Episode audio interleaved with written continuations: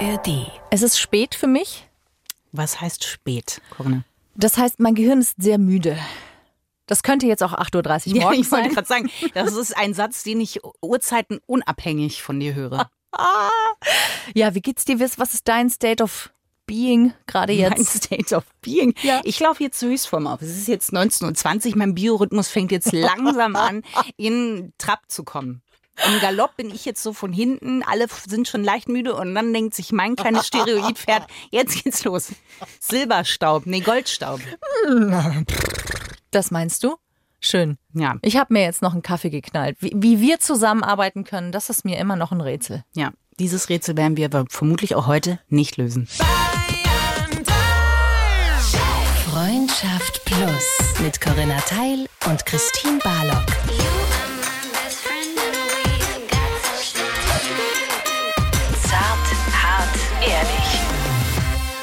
Herzlich willkommen. Zu einer neuen Folge von Freundschaft Plus. Oh Gott. Wenn du dieses Geräusch machst, wenn du schon so anfängst energetisch, dann, dann zieht sich in mir irgendein Organ zusammen. Ich schätze, es ist die Milz. Oh Gott. Oh, das ist nicht gut. Naja, gut, aber ihr hört euren zart, hart, ehrlichen Podcast mit Corinna Teil und mir, Christine Barlock, in dem wir alle Dinge besprechen, die einem im Leben so möglicherweise vor die Füße springen, galoppieren, Springen, Ja, fallen, anbrennen. plumpsen. äh, sapschen. Ja, manchmal passiert es ja, dass man ein Kind bekommt. Ja, da ist ein kleiner, manchmal kurzer Weg davor. Ja, Ja, der kann wirklich sehr kurz sein. Dann passiert ein Zeitraum, in dem es wächst und dann ist es da. Hier ist es so, Corinna, wir betreten heute ein Land, da muss ich sagen, wir haben ja einen Gast, das darf ich schon mal als kleinen Spoiler vorweg Ja, schicken. Auch für die Menschen, die uns vielleicht gerade in der ARD Audiothek oder an einem anderen Senderempfänger hören, ist dies der Fall. Das Grammophon, wie es heute noch benutzt wird, Aufgekurbelt. mit, mit WLAN aufgekurbelt. Auf jeden Fall ist es heute ein Thema, Corinna, das stelle ich mir ein bisschen vor, ihr beide sitzt in so einem Kajak Ja. und ich bin hinten. Weißt du? Und Was Nein. Christine euch damit sagen will, liebe Plussis, ist, ich habe ein Kind, du, Christine, du nicht. ja, das war doch jetzt eigentlich ganz klar mit meinem Bild, finde ich. Finde ich auch. Ich wollte es nochmal übersetzen. Ja. Genau. Und wir sprechen heute übers Elternsein und über die Herausforderungen, die damit einhergehen. So und vor es. allem sprechen wir natürlich zart, hart, ehrlich, weil so kennt ihr es von uns. Aber wir sind sehr, sehr froh und sehr dankbar, dass wir einen Mann, einen Vater gefunden haben, der endlich mal aus der Vaterrolle spricht. Weil was wir schon viel hören, ist die Mutterrolle. Aber wie geht's eigentlich Vätern mit dem Papa sein? Schön, dass du da bist. Danke, dass du da bist. Sebastian Tigges. Hi, danke für die Einladung. So schwer an Väter zu kommen, ja. Okay. Also vor allem an Väter, die so ehrlich sprechen wie du. Das ist, glaube ich, eher ein bisschen die Herausforderung, weil das immer noch so ein bisschen tabuisiert ist, ist schon so das Gefühl. Generell das Elternsein ist, glaube ich, noch viel mit, Mit- Tabus behaftet. Mitunter, ja. Ja. Auch mein Eindruck. Wir wollen dich kurz vorstellen für alle, die dich nicht kennen sollten, falls das tatsächlich noch geht. ähm, wie ist das eigentlich, wenn man dich anmoderiert? Weil das kennt man ganz oft, wenn Frauen als Frau von anmoderiert werden. Mm. Oh, Mm, ist toll, ja. wenn ich jetzt sage, du bist der Mann von Marie Nasemann. ich komme damit zurecht. Ja, aber es ist schon irgendwie blöd, oder? Ich äh, habe die Hoffnung, dass es irgendwann nicht mehr als erstes kommt. Ja. So. Ja. Aber es ist schon okay. Liegt vielleicht auch an der Zielgruppe, die jetzt sehr weiblich ist. Ähm, die kennt natürlich durch Germany's Next Topmodel deine Frau halt einfach wahrscheinlich sofort. Absolut in Ordnung. Ja. Du hast aber, also ihr habt einen Podcast zusammen, heißt Family Time, richtig? Family Feelings. Family Feelings, genau, ich mach's immer falsch. Der hat dreimal den Namen gewechselt, ich möchte jetzt niemanden durcheinander bringen. Ja, nee. Du hast aber uns. einen eigenen Podcast, der heißt Walking Dead, was ich voll lustig finde. Ich stehe auf Wortspiele. Genau. Du sagst jetzt Podcast, ist aber falsch. Also Ist ist, falsch. äh, Common Mistake. Es ist ja nur ein Format bei Instagram. Würdest du es Podcast nennen? Ich okay, dann will ich dich nicht korrigieren. Nee, du willst es nicht Podcast nennen, oder? Das, was bei Insta wöchentlich erscheint, ist äh, für mich ein Videoformat. Aber Ja. vielleicht kann man es auch Podcast nennen. Ich finde es ein Video, also ja, aber Podcast ist eigentlich nur Audio, das stimmt schon. was ja. definiert denn Podcast? Ich weiß es gar nicht. Podcast definiert eigentlich einen Audioinhalt. Ja, aber dann ist es das ja im Groben. Nur, Schon. dass da halt Video dabei läuft. Ja, aber dann ist es Und sehr kurz na, ist. Okay. Aber das Ding ist, also es ist eine wahnsinnig interessante Unterhaltung, wo ich jetzt unheimlich gerne eintauchen würde. Also Podcast. Videoformat, weil von außen, was ich total spannend fand, weil ich äh, mein, meine Erstbegegnung mit dir war schon über Marie, weil ich das spannend fand, auch äh, gerade das Thema Nachhaltigkeit. Also das war was, was ich total spannend fand. Und da bist du ja auch schon immer wieder aufgetaucht. Und dann dachte ich, da hast du ja immer so angefangen, auch deine, deine Kommentare mehr zu machen oder auch deine Meinung, dass man die so ein bisschen mitbekommen hat. Und da dachte ich mir, boah, das ist spannend, weil das kenne ich so nicht. Und was ich bei Walking Dead toll finde, ist, in diesem Format, nenne ich es jetzt einfach mal, ähm, dass du dich da noch mal mehr öffnest als Person, unabhängig von der allgemeinen Familiensituation. Ihr habt zwei Kinder, seid verheiratet. Und das fand ich, ich habe keine Kinder, ähm, total spannend, da so einzutauchen in diese ehrliche Art. Weil durch Corinna habe ich natürlich jetzt auch so ein bisschen das Leben als Eltern mitbekommen, ja, sofern man das halt passiv mitbekommen kann.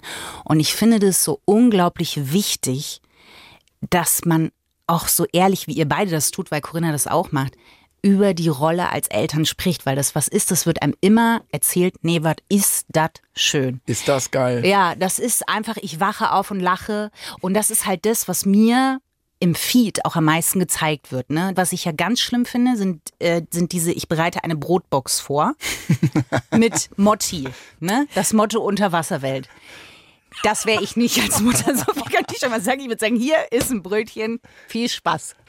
Ja. Ist es oder nicht? Ja, ist es oder nicht? Ist das was, was aus dir heraus kam oder weil immer mehr auch geschrieben haben, Mensch Sebastian, es ist so geil, dass ihr beide auch so darüber sprecht, dass ein Weg war, wo du gemerkt hast, es tut dir auch gut, dich in der Form zu öffnen. Beides. Also wir haben bei Family Feelings und den Vorgänger-Podcasts relativ früh über Themen gesprochen, die uns selbst eben betroffen haben. Und da waren auch Themen dabei, die offenbar in der Gesellschaft als Tabuthemen wahrgenommen werden. Und dann wurde sehr viel Zuspruch uns zuteil bei Instagram und anderen Kanälen. Und haben relativ schnell gemerkt, dass das irgendwie den Leuten gefällt und äh, haben uns dann weiter mit solchen Themen beschäftigt. Und dann habe ich irgendwann gesagt, ich muss jetzt mehr als Podcast machen. Ich muss jetzt irgendwie bei Instagram aktiver werden, nachdem ich da alle drei Monate mal irgendwie einen Post abgesetzt habe. Und ich habe mich dann einfach zu den Themen geäußert, die mich aktuell immer beschäftigt haben. Welche Das- sind es? Naja, ich bin Vater von zwei Kindern, also meine Vaterschaft, meine Vaterrolle. Dann bin ich in einer Ehe bzw. Beziehung zu Marie, also Beziehungsthemen, Gleichberechtigung im weitesten Sinne, weil uns das, seitdem wir Eltern sind, spätestens sehr äh, stark beschäftigt. Und ja, Männlichkeit per se, weil ich glaube, dass das viel mit der Vaterrolle zusammenhängt, wie man sich dann neu definieren kann oder will oder muss. Das ist sehr spannend. Äh, ganz kurz, du bist 33, 34? Ist das eine Schätzung? Ja? 38. Ah, nee. Schön. Willkommen. 38 beruhigt mich enorm. Und die Kinder sind, was hast du gesagt vorhin? Drei und? Anderthalb. Eineinhalb. Das ist, finde ich, nämlich wirklich nochmal wichtig zu sagen, welches Alter die Kinder haben, weil der Grad der Erschöpfung hat schon sehr stark mit dem Schlafmangel zu tun auch. Und der wird ja nun besser, wenn die Kinder älter werden. Absolut. Ein bisschen. wird jetzt gerade schon besser. Also das spüren wir seit einigen Wochen, würde ich jetzt mal sagen, oder Monaten. Der völlige Ausnahmezustand nimmt ab. Ja. Ganz, ganz wenig, aber dann doch sehr spürbar, weil man, oder ich zumindest die letzten zweieinhalb, drei Jahre ganz schön am Limit war, teilweise, ja. Ja, voll. Verstehe ich. Was ist deine Strategie, den Tag überhaupt zu begehen? Na, wirklich. Die Energie, mit der du die Frage stellst, ist schon bitte hab eine gute Antwort darauf. da ist ein Flehen drin, ne? Bitte rette ja, mich. Hat so einen leicht verzweifelten Hauch. Ich habe jetzt irgendwo das, äh, den Begriff radikale Akzeptanz gelesen. Das fand ich irgendwie ganz passend. Also, was will man machen? Ich glaube, ich, glaub, ich habe lange Zeit angekämpft gegen den Zustand oder die Zustände und irgendwie gedacht, äh, ich muss da jetzt was machen. Irgendwann war es dann eher Verzweiflung und Durchhalten. Und jetzt ist es Akzeptanz, radikal. Also gewisse Sachen kann man nicht ändern. Trauerst du nicht auch manchmal deinem freien, selbstbestimmten Leben hinterher? Ja, jeden Tag. Ja, ne? Ja, klar. Es ist so schön, dass du das so sagst, weil ich habe ganz oft ein schlechtes Gewissen. Ich habe das Gefühl, ich bin meinem Kind gegenüber illoyal, wenn ich nicht ständig in totaler Dankbarkeit und in großem Glück ihm gegenüber, mein Sohn ist jetzt zweieinhalb, ja, mein Elterndasein lebe. Und ich habe ganz oft Struggles und Wut und Trauer. Ja, das geht mir genauso. Und ich glaube, es haben, ich lehne mich mal weit aus dem Fenster, die meisten Eltern solche Gefühle, mehr oder weniger. Es gibt natürlich immer Kinder, die einen vielleicht ein bisschen mehr fordern, ein bisschen weniger. Ähm, das kennt man ja, aber ich glaube, am Ende äh, ist es kaum zu vermeiden, dass wenn so ein Bruch ins Leben kommt, also kann positiv oder negativ oder neutral verstanden werden, Bruch. Das lässt sich ja dann nicht vermeiden, dass dann gewisse Dinge anders sind und dass man das erstmal anstrengend empfindet, vor allen Dingen, wenn man irgendwie 35 Jahre lang nur mit sich selbst beschäftigt war und maximal mit einer weiteren Person oder vielleicht der Kernfamilie, aber da konnte man sich halt im besten Fall noch rausziehen. Ja. Und auf einmal ist da so ein Geschöpf, für das man verantwortlich ist und das man ja auch liebt im Ja. besten Fall, aber das auch krass anstrengend ist und dann kann man sich der Situation nicht einfach so entziehen, ohne Konsequenzen, die vielleicht unangenehm sind. Aber das ist total lustig, weil ich von außen immer so denke und ich glaube, das ist wirklich was, das kann man nur nachvollziehen, wenn man diesen Hormonen Cocktail, nenne ich es jetzt mal. Ähm, und den hat man ja genauso als Mann, durchlebt man den ja, ähm, hat, dass man sich denkt, ja, aber da, also es ist doch völlig in Ordnung, dass man jetzt sein Kind nicht jeden Tag liebt. Ja, Also, weil Corinna das ganz oft halt sagt, dass sie ein schlechtes Gewissen hat und ich nehme das ernst so, aber ich denke mir auch zeitgleich, aber es ist doch normal. Ja, ich glaube, es ist sogar wichtig und heilsam. Ich meine, wenn man die ganze Zeit nur äh, Liebe, Liebe, Liebe, das geht ja, glaube ich, biochemisch auch gar nicht. Und wenn man Nee. sich das dann nicht erlauben würde und man erlaubt es sich ja schon nicht, wenn man ein schlechtes Gewissen hat, aber das schlechte Gewissen trifft ja ein, glaube ich, wegen dieser gesellschaftlichen Märchenproblematik. dass- Erwartungshaltung. ja, Erwartungshaltung nennen wir es so, dass Elternsein auf einmal dann das Allergeilste ist und die Erfüllung des Lebens und das, wonach man streben muss als, als Mann und als Frau ja sowieso schon mal Mutter zu werden, ist ja, äh, dann hat man es ja erst geschafft. Weil wenn man keine Mutter ist, wer ist man dann? Und das ist ja eine ganz furchtbare Erzählung, die da in der Gesellschaft herrscht und die führt eben dazu, dass man äh, ein schlechtes Gewissen hat, wenn man das nicht die ganze Zeit nur abfeiert, diesen Zustand ich, ich habe das Gefühl, bei einer Partnerschaft ist es jetzt nicht irgendwie auf einmal komisch, wenn jemand sagt, ich finde ich finde es nicht immer nur geil mit meinem Partner, mit meiner Partnerin. Wenn es dann um das eigene Kind geht, dann muss man das immer äh, äh, total toll finden, weil wann, sonst ist man undankbar der Schöpfung gegenüber oder was weiß ich, was für alberne Gründe da manchmal genannt werden. Ich finde es ein bisschen be befremdlich, ehrlich gesagt. Ich finde es aber auch äh, schwierig, also auch da eine Frage oder vielleicht ein Tipp an die Plussis. Wenn du Me-Time haben willst, und das ist ja eh schon fast nicht möglich. Ich meine, ich habe ein Kind und krieg schon fast keine und ihr habt zwei. Dann geht die Me-Time ja immer auch zu Lasten automatisch des Partners. Wenn ich mich rausnehme, muss es jemand auffangen. Ja. Was machst du da mit schlechtem Gewissen? Das ist auch besser geworden, weil wir versuchen, möglichst auch da nach Gleichberechtigung zu streben, dass irgendwie das eine Konto nicht praller ist als das andere, was MeTime angeht. Also wir streben das an, dass das irgendwie ausgeglichen ist. Wie macht ihr das? Naja, wir führen jetzt nicht Buch über die MeTime, aber so ein bisschen vom Gefühl her und natürlich haben wir schon unendlich viele Streits gehabt, weil sich der eine irgendwie äh, benachteiligt fühlte dem anderen, der oder dem anderen gegenüber. Aber mittlerweile, natürlich wird das auch einfacher, wenn die Kinder einfacher werden, äh, weil dann der oder diejenige, der oder die alleine mit den Kindern ist oder dem Kind, jetzt nicht komplett die Arschkarte gezogen hat. Also ich kann nur aus meiner Erfahrung sprechen. Mittlerweile verbringe ich ein paar Stunden nachmittags mit meinen Kindern alleine und es ist okay. Aber vor einem halben Jahr war es der komplette Abfuck. Also es war einfach Ja. richtig, richtig krass, weil unsere Kinder so nah beieinander sind, dass mein, also mein eines Kind, das Größere, wollte das andere Kind quasi die ganze Zeit verprügeln. Und das andere Kind war natürlich so klein, konnte sich nicht wehren und man war die ganze Zeit nur dabei, Streit zu schlichten. Wirklich alle drei Minuten. Und dann war so eine Zeit alleine mit den Kindern jetzt nicht nur, also es war schon anstrengend. Und dann hat man als derjenige, der sich die Me-Time in dem Moment rausnimmt, natürlich ein schlechteres Gewissen, als wenn es so, wie es jetzt gerade zumindest in der aktuellen Phase ist. Ja. Haben Kinder eigentlich schon immer zu deinem persönlichen Lebenskonzept dazugehört? Ja, ich weiß nicht. Eigentlich nicht. So vage. So, Ja, so vage. Aha. Ja, das kenne ich. Ich glaube, da, das ist wirklich was, was eingetrichtert ist von der Gesellschaft oder biochemisch, was weiß ich was. Ich würde schon sagen Gesellschaft. Ich glaube auch. Also weil biochemisch, ich zum Beispiel, wir haben auch mal im Podcast das Thema gehabt, ähm, wo wir über Frauen gesprochen haben, die bewusst sagen, sie möchten keine Kinder. Ich sage nicht, ich möchte keine Kinder, aber es hat halt irgendwie nicht so richtig gepasst. Und es ist halt schon spannend, weil das wäre jetzt meine nächste Frage gewesen, ob man das Konzept, in dem wir als Gesellschaft leben, ob man das auch, wenn man Eltern geworden ist, in Frage stellt. Ja. Das gesamte Konzept Ja, nicht das gesamte Konzept, aber dass man sich schon ein bisschen denkt, so für einen Moment habe ich mich hier in äh, was rein. Habe ich den Ja. Käse gesehen, quasi wie die kleine Maus bei Cinderella, Ja. die den Käse stapelt und sich denkt, da ist noch ein Käse, den nehme ich mir da noch rein, weil man denkt, ich mag Käse. Absolut. Äh, Das war, glaube ich, nicht so ein gutes Beispiel Nee, mit dem, du meintest, mit dem, man mit sieht dem den po- Käse, polnischen äh, Fahrer. Aber die Falle sieht man nicht, in die man ja, dann genau. Ja. Ich Ja. habe mich kurz an die Cinderella-Maus, ich habe mich verloren, entschuldige. Also zu deiner Ausgangsfrage, ob ich immer Vater werden wollte, ich glaube nicht. Ich konnte mir das vorstellen und ich habe drei Geschwister und dachte immer, ja, vielleicht ist es mal was für mich. Und als ich so 30 wurde und Marie kennengelernt habe, da war ich gerade in einer Phase, in der ich mir sehr gut ein Leben ohne Kinder vorstellen konnte. Und wir haben aber in der Beziehung sehr früh darüber gesprochen, dass Marie wollte Kinder.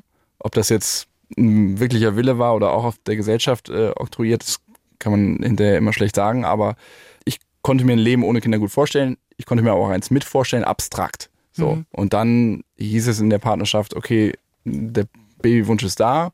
Dann wurde sie schwanger, das war nicht gewollt. Und dann hat das nicht geklappt.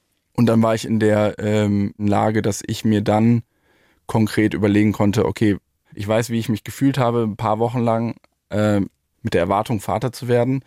Und da wollte ich es dann probieren, Vater zu sein. Und dann haben wir das bewusst gemacht und dann ist Marie wieder schwanger geworden, hat es geklappt und so weiter und so fort. Und ich glaube, das, was du anspielst, diese, diese Falle, ich glaube, es passt einfach nicht zusammen, weil einerseits in der Gesellschaft das Bild herrscht, Elternsein ist quasi ein Must. Das müsste man, das ist der Dienst an der Gesellschaft, äh, euch fortzupflanzen und für den Fortbestand von was auch immer zu sorgen. Auf der anderen Seite fehlen aber die Strukturen dahinter, die Ja. äh, tatsächlich wie eine Falle. Du denkst, ah ja, ich, das muss sein, das ist das Lebensziel, ähm, das muss man erreichen. Und wenn man dann Eltern ist, fühlt man sich eher so ein bisschen alleingelassen von der Gesellschaft. Ist das, sorry, weil ich nur eine Anschlussfrage noch habe, weil du meintest, dass du dir das abstrakt vorstellen konntest, aber Marie hatte schon nicht mehr den Wunsch, aber es war für sie sozusagen was. Ist das was, was in der Beziehung irgendwann, wenn man, wenn die Kräfte so nachlassen und man einfach so müde ist, genervt ist und man kann nicht mehr, wo man dann irgendwann denkt, wegen dir eigentlich nur? Oder ist das, passiert das nicht? Also das weißt du, dass so unterschwellig man eine Wut auch entwickelt und sich denkt, eigentlich wäre ich hier in der Position nicht. Also ich kann nicht abstreiten, dass ich sowas mal in der Wut gedacht habe, aber das ist nur der Wut Sebastian und eigentlich weiß ich, dass das Quatsch ist. Also wenn ich das nicht gewollt hätte, dann hätte ich mich ja sicher nicht dazu überreden lassen, Vater zu werden, in, mich in so eine Rolle zu begeben, ohne dass ich das selbst will.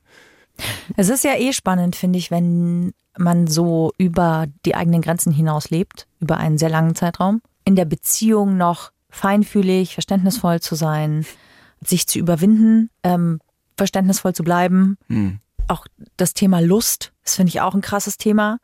Wie gehst du damit um? Wie schaffst du es, trotz der Erschöpfung, dich noch bewusst zu kümmern um euch als Paar? Also phasenweise habe ich das gar nicht geschafft. Es gab schon einige mm, Phasen unserer Beziehung, wo es sehr ernst wurde, wo wir in einer sehr kritischen Phase waren, weil wir uns eben nicht mehr umeinander gekümmert haben, weil es gar nicht mehr ging. Du sprichst Lust an, sei es sexuell, sei es irgendwie, dass man nur miteinander redet oder einander zuhört oder einander wertschätzt oder so. Da gab's und gibt's auch immer wieder, davon bin ich überzeugt, viele Phasen, wo uns das nicht gelungen ist. Und wir arbeiten natürlich dran, versuchen immer irgendwie das zu reflektieren und so. Aber ja, wie du schon sagst, wenn man einfach sehr erschöpft ist, dann depriorisiert man eben vieles. Und äh, wenn man die Kinder schon nicht depriorisiert, dann muss man halt irgendwas anderes depriorisieren. Dann ist halt der naheliegendste Punkt die Beziehung, weil die neben den Kindern und Erwerbstätigkeit am meisten Energie saugt. Ja. Und hilft es dir oder kannst du sagen, dass wenn die Kraft zurückkommt, dass dann auch wieder es leichter wird, die Beziehung in den Fokus zu rücken? Oder sagst du, nee, es ist wirklich eine Gefahr da, gerade wenn das zweite Kind kommt, dass man da man sich auch verliert? Maria hat das mal recherchiert, die hat gesagt, oder sie hat gelesen, dass die meisten Trennungen von Eltern irgendwie in den ersten zwölf Monaten nach der Geburt passieren und das wird, glaube ich, nochmal verstärkt, wenn man ein zweites Kind bekommt. Ja. Mir war das vorher nicht so ganz klar. Ich habe gedacht, okay, wir haben jetzt ein Kind, äh, unser Sohn war relativ intensiv von Anfang an und dann habe ich gedacht, ja, wir wollen zwei Kinder, dann lass das jetzt schnell machen, dann haben wir es hinter uns. Ich habe mir keine Gedanken darüber gemacht, was das bedeutet. Die nächste Käsefalle.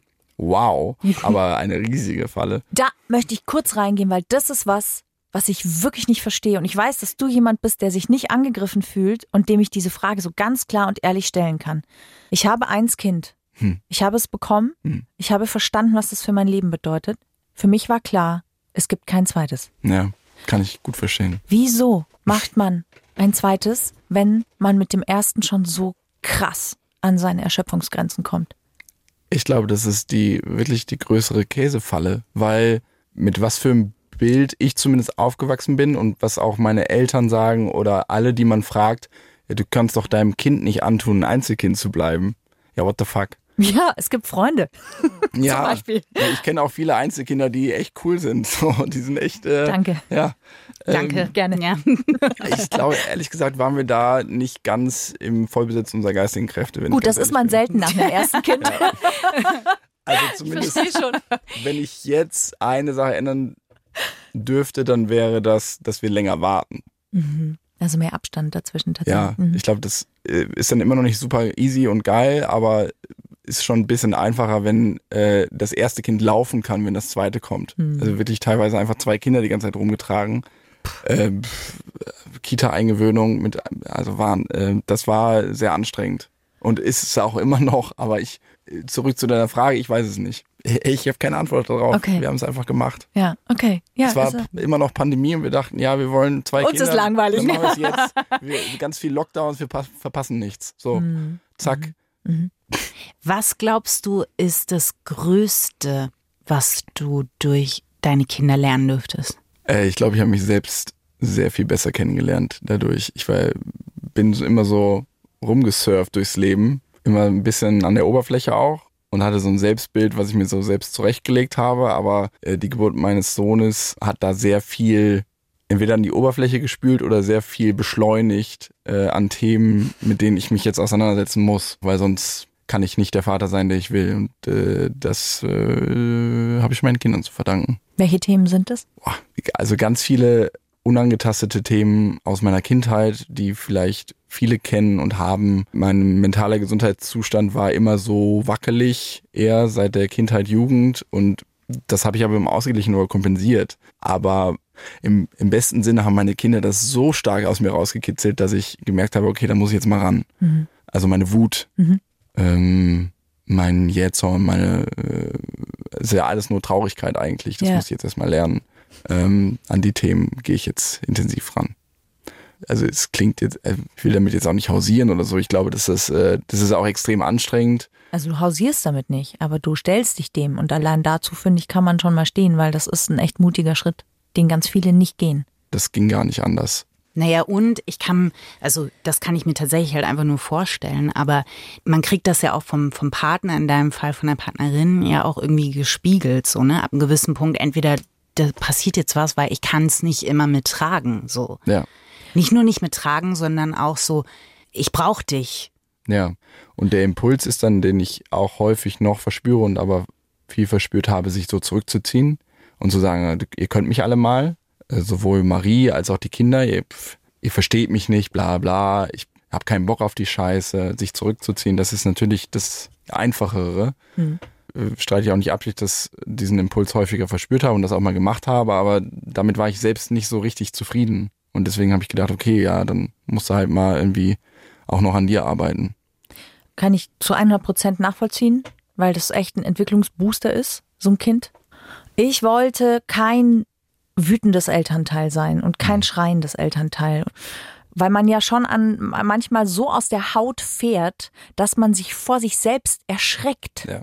Und dass man sich dann auch schämt, weil man sich denkt, was ist da gerade mit mir passiert? Das macht einem Angst. Und Total. Das, also wenn ich dich richtig verstehe, sind das die Punkte, wo du gemerkt hast, so will ich nicht Eltern sein. Und deswegen fange ich an und schaue genau dahin. Auch wenn ich keine Ahnung habe, wo mich das hinführt, weil Ja. auch das kostet ja Kraft, dahin zu schauen. Ja, genau.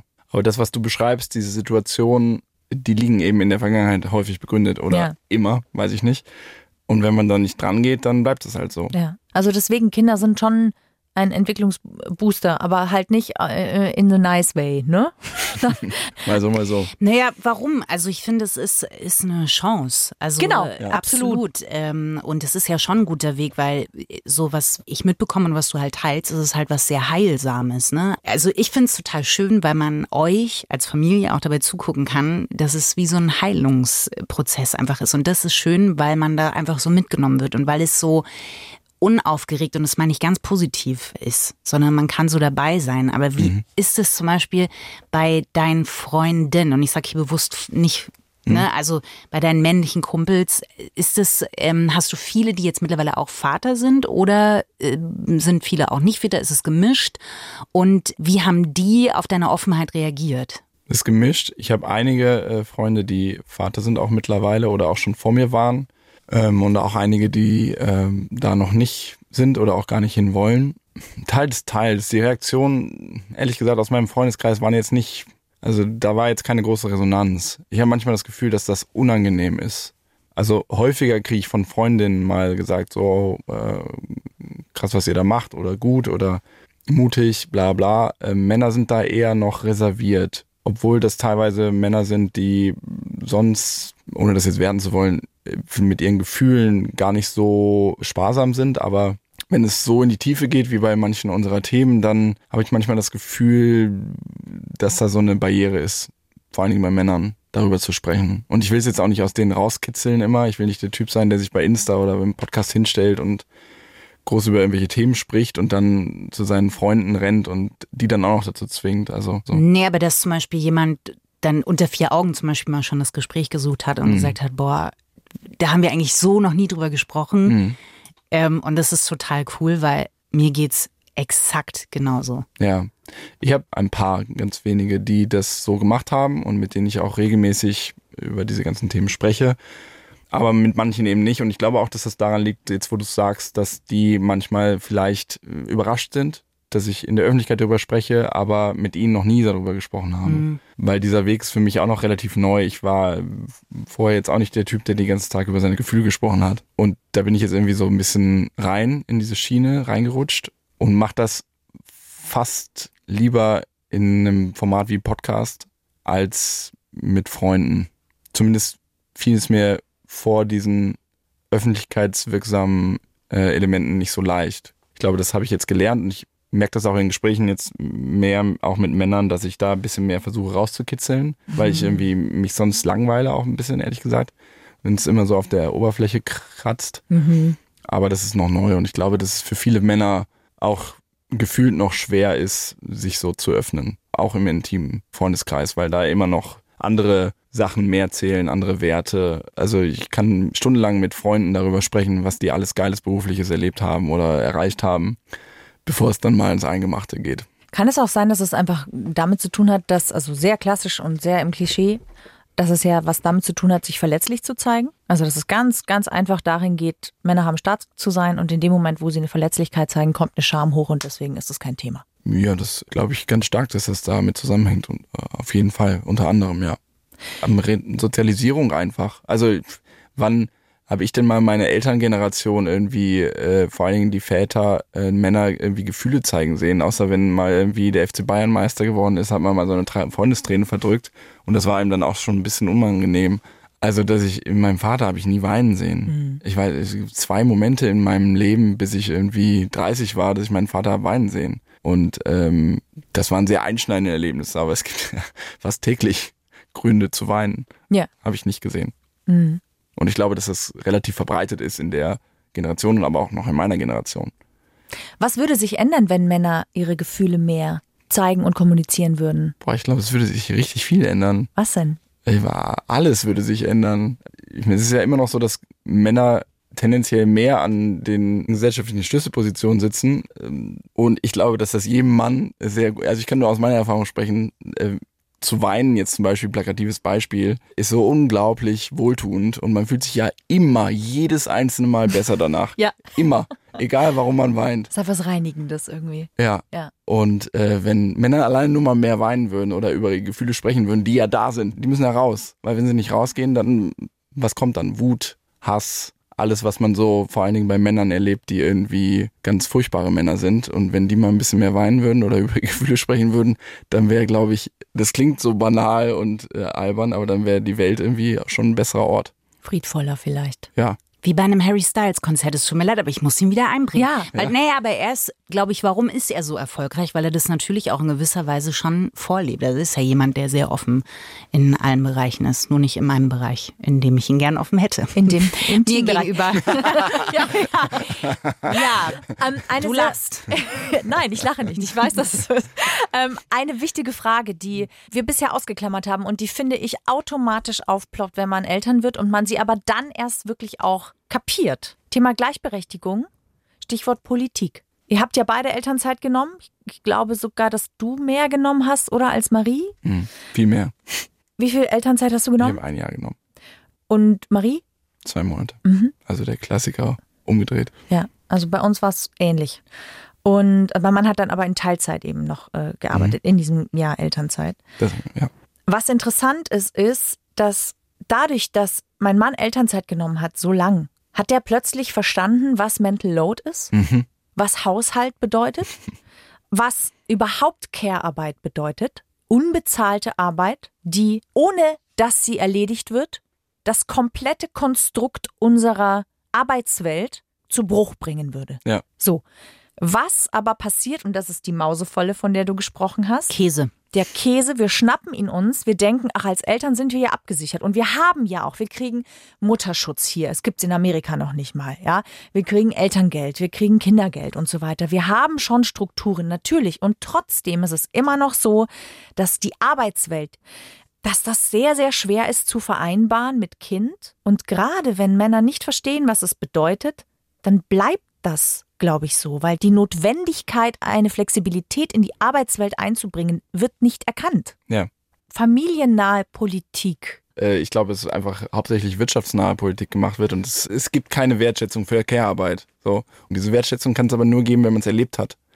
Ja. Wenn man es nicht erlebt hat, und damit meine ich nicht abends um 18 Uhr nach Hause kommen und zwei Stunden irgendwie Bücher vorlesen oder Eisenbahn spielen, Genau. sondern mal alleine äh, über einen längeren Zeitraum allein verantwortlich zu sein für Care-Arbeit, dann versteht man das nicht. Ich äh, habe das auch nicht verstanden, Ja. bevor ich es nicht gemacht habe. Äh, niemand kann das verstehen. Niemand ist genauso wie niemand verstehen kann, wie es ist, Eltern zu sein.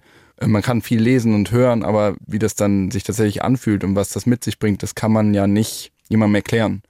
Und Care-Arbeit kann man auch niemandem erklären. Also ich kenne das ja von mir selbst. Jetzt äh, drehe ich mich im Kreis. Aber wenn man mich fragt, ja, was hast du denn den ganzen Tag gemacht? Also in diesem Jahr Elternzeit. Wenn mich dann ein Freund fragt, weil ich mal wieder zum tausendsten Mal abgesagt habe. Ja. Ja. Ja. was machst du denn den ganzen Tag? Ja, weiß ich nicht. Ja, du Äh, weißt es Man auch kann nicht. das ja nicht so richtig erklären. Nee. So, und deswegen muss man es erleben. Und deswegen müssen mehr Männer in die Verantwortung bei Care-Arbeit. Das ist unausweichlich, um die Wertschätzung dafür zu erreichen. Und das wiederum ist unausweichlich, um irgendwie gesellschaftlich auf einen Konsens zu kommen. Weil so geht's auf jeden Fall nicht weiter. Naja, und es muss sich öffnen, finde ich. Also das gesellschaftliche Bild auch, was das wirklich bedeutet. Und deswegen ist das ja auch so wichtig, finde ich, was ihr auch macht. Also offen darüber zu sprechen, mit allen Gefühlen, die damit äh, einhergehen. Also ich finde, damit fängt es schon an, weil sonst wird halt überhaupt kein Augenmerk drauf gerichtet. Wie würdest du sagen, hat sich die Freundschaft zu Freunden ohne Kindern verändert? Also es ist auf jeden Fall, hat gelitten. Ähm, das ist eben genau das, was ich gerade gesagt habe. Man sagt viel ab, man sagt viel erst gar nicht zu, man plant nicht. Das können zumindest meine Freunde, die keine Kinder haben, nicht so gut nachvollziehen. Und da herrscht dann Unverständnis, was ich aber auch wiederum verstehe. Und da kann ich mir den Mund fusselig reden und das erklären, äh, wenn ich zum dritten Mal eine Verabredung zum Abendessen abgesagt habe, weil die Kinder wieder eine halbe Stunde mehr brauchen, um ins Bett gebracht zu werden oder was auch immer. Oder weil wieder ein Kind Magen-Darm hat und es manchmal eben nicht geht, dass Marie alleine mit beiden Kids allein zu Hause bleibt. Da fehlt eben das Verständnis bei Freunden, die noch keine Kinder haben. Insofern hat sich das verschlechtert. Ich bin aber da nicht so gut drin, dass ich das einfach so akzeptiere oder ich war lange nicht gut da drin. Deswegen habe ich mich oft verbogen, um diese Freundschaften lebendig zu erhalten. Und das hat der Freundschaft wiederum nicht gut getan. Und mittlerweile bin ich auf dem Trichter, dass ich dann einfach sage, pass auf, es passt jetzt nicht. Es geht einfach nicht. Ich kann versuchen, irgendwie mehr Rücksicht zu nehmen, indem ich mir nicht Sachen vornehme, von denen ich vorher schon weiß, dass es unrealistisch ist. Das habe ich gelernt. Aber natürlich belastet das die Beziehung. Auf jeden Fall. Insgesamt. Stellst du mir jetzt die, Ja, stellst du ich mir die gleiche Frage oder kommt eine ja- andere? Nee, das war so. der fließende Übergang eigentlich zu dir. Ich dachte, Okay. du erkennst es selber, aber ich schwenke Ja. hier die Käseflagge, Corinna. Ich habe die Falle am Finger. ja, ja, ja. Ähm, ähm, Boah, ich finde es super schwierig, Freundschaften überhaupt am Laufen zu halten. Also überhaupt zeitlich alleine schon, thematisch auch, weil Ja. die Lebensrealitäten so auseinanderklaffen. Stimmt, ja. Ich habe auch nicht mehr die Zeit, mich allumfassend auf allen Ebenen zu informieren. Wenn ich Christine irgendwelche lustigen Memes schicke, dann sagt sie, Corinna, das ist echt late, okay? Das läuft schon seit drei Wochen im Netz. Aber drei guck mal, Wochen im du Netz ist echt oll. Das ist wirklich, also Entschuldigung, das ist wie die 2000er heute anpreisen. Ja, aber guck mal, du kriegst trotzdem Otter-Emoji von mir. Der Otter ist mein Krafttier und deshalb kriegt sie dann ein liebevolles Otter. Nee, Otter machen so. Ach, der, der, der, Steinchen Das in ist der der Hand. Seehund. Ja, ja, Ja. stimmt. Ich verwechsel ich immer die beiden. Also das ist ja auch schon so ein Punkt, zeitlich, thematisch, auch die Energie natürlich wirklich aufzubringen, Mhm. weil man so wenig Zeit schon für sich selber hat, dass man, wenn man schon mal ein bisschen Zeit hat, dass man die dann auch in, ich sehe das wirklich als Investment, weil es so wertvoll geworden ist, Zeit für sich alleine. Wenn ich die dann nehme und wirklich in eine Freundschaft investiere, das überlege ich mir sehr genau, ob ich das kann, ob ich das energetisch kann oder ob ich einfach eigentlich alleine mich auf den Boden in meine Dusche setzen möchte und 20 Minuten heißes Wasser spüren möchte und sonst nichts anderes. Und ich bin sehr dankbar, dass wir angefangen haben, zusammen zu arbeiten, weil ich nicht weiß, ja, weil ich wirklich nicht weiß, ob wir dieses, gerade die ersten zwei Jahre sind ja extrem mit, mit einem neuen, Neugeborenen, ob wir die sonst wirklich gepackt hätten. Ja, da warst du aber immer ängstlicher als ich. Also mir war das schon klar, dass wir das packen. Ich glaube, dass was interessant ist, weil von der anderen Seite ist es dann manchmal so, dass ich dann manchmal so einen Druck verspüre, weil wenn du dann sagst, so jetzt hat die Mutti frei, dann äh, ist dann aber auch so Performance. oh, Performance-Druck oder dann auch so, jetzt muss hier der Abgeder der Partypeder. Na, Partypeter bin ich ja du. Ich freue mich ja, wenn du mit mir in meiner oberbayerisch-ländlichen Gegend äh, spazieren gehst. Ja, das muss man nämlich auch dazu sagen. Sie hat nämlich auch noch beschlossen, äh, die Hauptstadt zu verlassen, was natürlich unheimlich förderlich ist, wenn man eine Stunde unterwegs ist. 40 Minuten. Nee, 40, nee, Corinna, 40 ja, Minuten. aber du weißt, ich fahre laut deiner Aussage wie bekifft und deswegen brauche ich nicht 40, ich brauche einfach länger. Ist ja der Klassiker, dass die Leute, die, sie, die dann rausziehen, sich das zeitlich auch schön reden immer. Ja. Die dann so Ja, die nee, immer ist die total- Zeit sagen, die sie mal nachts mit 300 über die Autobahn Nee, gefahren es sind wirklich 40 Ja. Minuten. Es sind, ob ich mit, mit dem Zug fahre oder ob ich mit dem Auto fahre, es sind 40 Minuten. Nein, was geil ist, was auch nicht immer, was du auch nicht Da immer legt hast. sie jetzt ein Käsestück aus. Das nehmen wir nicht. Sebastian, das nicht. Das stimmt einfach nicht. Und das Ding ist halt natürlich, dass ich ja parallel auch eine Entwicklung äh, weiter durchmache und Ja. ja, auch merke, boah, eigentlich gefällt mir mein Lebensstil ja auch gerade, ja. Und das ist ja ganz, liegt in der Natur der Sache, dass natürlich du limitierter bist. Ja. Aber dass ich schon auch den Moment kenne, wo ich auch dann mal einen Trotz empfinde und sage, ja, warum? Ne? Warum muss ich jetzt meinen Wochenplan danach ausrichten? Ja. Nur weil ich Zeit habe, die Decke anzugucken und entdecke, da die Raufasertapete, die bedarf mal wieder einen Anstrich. Ja, verstehe ich. Aber das ist schon auch interessant, dass ich merke, dass da schon auch ein Druck drauf liegt innerhalb einer Freundschaft. Also sich nicht zurecht zu fertigen, wenn ich sage, ich habe heute bis elf geschlafen. Ja. ja. Und dann denke ich mir, sollte ich das Corinna sagen oder sollte ich es ihr nicht sagen? Mittlerweile, war, aber das weiß ich ja. Das ist sehr lustig, weil man ist ja um 5.30 Uhr wach. Wenn man Glück hat, konnte man am Stück schlafen. Und Christine schreibt dann immer so gegen halb zwölf, schreibt sie dann Gumo. Manchmal schreibt sie auch Gumi. Erst nach zwölf kommt Gumi. Das habe ich mir nur für dich angewöhnt, damit es verwässert. Bin ich gerade aufgestanden oder bin ich schon länger wach? Und das ist eigentlich ähm, sehr lustig. Also ich glaube, was, was uns enorm hilft, ist, dass wir beide versuchen, den anderen so wenig wie möglich zu verurteilen für den Lebensstil, den er lebt. Und dass wir es schaffen, das immer mit möglichst viel Humor zu nehmen. Sebastian, wie schön, dass du dir Ja. die Zeit genommen hast, wirklich hier auch in unser Studio äh, zu kommen. Hat Spaß gemacht. Vielen Dank für die Einladung. Ja, danke dir für deine Zeit und Schon rum. ja. Ja. schnell. Und ganz, ganz liebe Grüße an Marie. Und das Ich ist auch. wirklich ähm, auch eben jemand, der selbst nicht äh, Mama ist, fand ich zum Beispiel ihren Post zum Muttertag extrem toll. Den möchte ich gar nicht so zusammenfassen, weil sie die perfekten Worte dafür gefunden hat. Den muss man wirklich im Ganzen lesen. Und ich finde sowieso, dass sie das unheimlich toll macht und zusammenfasst und auch für jemanden, der selber keine Kinder hat, das sehr nahbar erklärt. Und das finde ich total schön. Oh, das ist cool. Das freut sie bestimmt, das zu hören. Richtig aus. Auch für euch die Empfehlung Family Feelings und natürlich auch dein Format auf Instagram. Ich wollte dich da nicht, ich wollte dich da nicht so korrigieren. Walking Dead. Ich habe das überhaupt nicht Ich äh, wollte nur nicht, dass die Leute so, den Podcast suchen. suchen. Ich Genau. Deswegen sage ich nochmal, dieses Format, wir haben keinen Namen dafür, aber Walking Dead trotzdem toll. Tigges heißt du ja auf Instagram. Ja. Mit 2G. Und ähm, es ist sehr wohltuend und sehr heilsam, dass du die Dinge so aussprichst, wie du sie aussprichst. Danke. Danke euch. So, jetzt hoffen wir, dass euch diese Folge gefallen hat. Und ähm, falls ihr noch mehr wollt über Liebe und Sex und Beziehungen, es gibt noch ein paar Folgen, die wir hätten. Und die könnt ihr euch natürlich jederzeit gerne anhören. Ähm, findet ihr in der ARD Audiothek und natürlich überall, wo es Podcasts gibt. Danke fürs Zuhören. Ciao, Sie! Freundschaft Plus. Mit Corinna Teil und Christine Barlock. Zart, hart, ehrlich. Und jeden Mittwoch neu. In der ARD Audiothek und auf bayern3.de.